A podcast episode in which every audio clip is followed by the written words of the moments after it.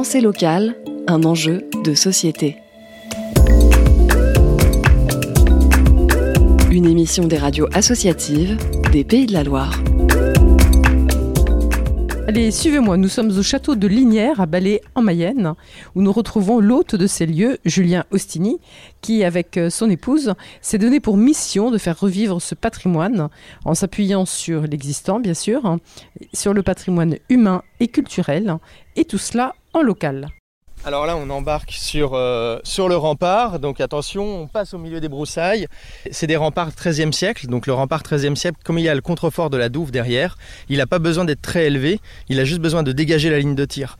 Et donc en fait, ils font euh, normalement 3 mètres de haut et ils sont euh, larges de 5-6 mètres. Et après, ils sont plongeants dans la douve. Donc c'était suffisant à être vraiment protecteur. Et en fait, au XVIIe siècle, comme il n'y avait plus d'anglais euh, et qu'on n'avait plus besoin de se défendre. On avait réussi à les bouter hors de France Enfin Donc on avait réussi à construire en fait tout le long une grande forêt de glycines et de rosiers pour faire une balade euh, euh, ombragée. Et puis tout ça a fortement disparu.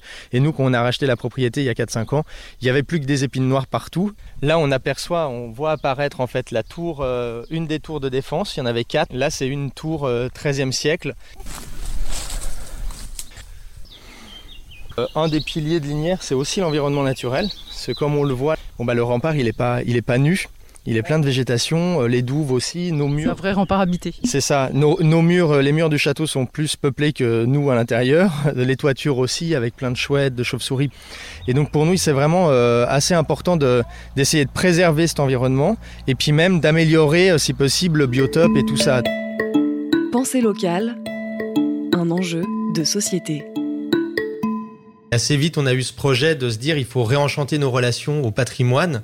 Et on s'est dit, ben, le patrimoine, c'est les vieilles pierres, les vieilles ardoises, mais c'est aussi le patrimoine naturel dans l'écrin dans lequel se trouve le, château. Il y a le patrimoine euh, humain, parce que tout ça, ça se construit autour de l'humain et avec l'humain, et ça a aussi le reflet d'une époque où on vivait avec euh, avec la terre, avec le temps, avec le silence aussi, la philosophie, la culture de l'époque, et donc du coup le culturel. Bref, on essaye de faire un lieu de rencontre où on vient partager euh, et d'amener la culture hein, au cœur des campagnes. Ça, c'est une dimension importante pour vous, hein, je crois. Ça, c'était vraiment. Vous qui venez, euh, pardon, de, je fais une petite parenthèse, vous venez de l'opéra d'Angers, de Nantes. Oui, moi j'ai beaucoup travaillé à l'Opéra de, Genève, puis euh, j'ai fait des productions en Nantes Opéra et j'ai grandi à la campagne tout en étant baigné dans la culture.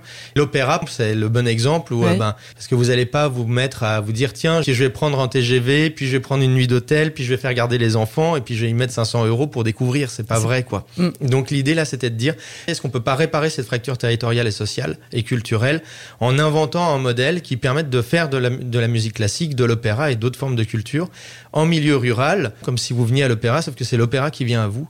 Et la meilleure façon de le faire, eh ben, c'est de le faire comme on faisait l'opéra au XVIIe siècle et au XVIIIe siècle, c'est euh, tous ensemble, en en faisant une grande fête, euh, avant, pendant et après, donc aussi bien dans l'élaboration euh, avec la population, les villageois autour euh, des décors, des costumes, des projets, et euh, le jour même avec tous ceux qui viennent. À l'époque, euh, à la Scala, quand on allait écouter Verdi à la création, on venait avec son pique-nique, on s'installait par terre avec les enfants, on débouchait le rouge, on coupait le saucisson et on chantait les airs avec tout le monde. Enfin voilà, donc c'est ce qu'on essaye de faire à Linière. Et, et c'est un pari plutôt réussi. La population justement autour a super bien répondu. Quand on a fait le premier opéra il y a six ans, Carmen, on s'attendait à avoir 300 personnes et encore, on se pensait mégalo. Et il y a 1600 personnes qui sont venues. Il y avait des embouteillages dans tout, les, dans tout le village, à 5-6 km à la, ronde. Et depuis, c'est vrai que chaque année, c'est un flot euh, de 2000, 2300 personnes qui viennent et qui sont vraiment les gens qui viennent à 15 km à la ronde. Julien Ossini, vous avez parlé aussi des bénévoles qui s'investissent à Linière. C'est, une énorme fourmilière où euh, chacun a une place en fait et euh, on revalorise aussi le savoir-faire de chacun. Tout le monde a des savoirs, tout le monde a des compétences le projet Linière est tellement vaste avec les vergers, les potagers, le patrimoine, que chacun a une place et une, pierre à apporter à cet édifice. Et ça fait effectivement une, super dynamique et ça donne une, une vie sur le, sur le lieu euh, où finalement on est 350 bénévoles, ça devient une grande famille. Et tout ça, c'est en local. Merci beaucoup bah, merci à vous. De, ce partage. Et le château de Linière est accessible sur Facebook. Sur Facebook ou sur Internet. Et puis après, à partir d'avril, on sera ouvert tous les jours. Donc c'est l'occasion de venir euh, visiter et découvrir le lieu. À très bientôt, Julien. C'était Pensée locale, un enjeu de société.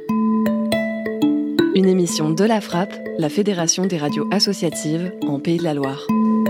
Isabelle Rupin pour Radio Fidélité Mayenne.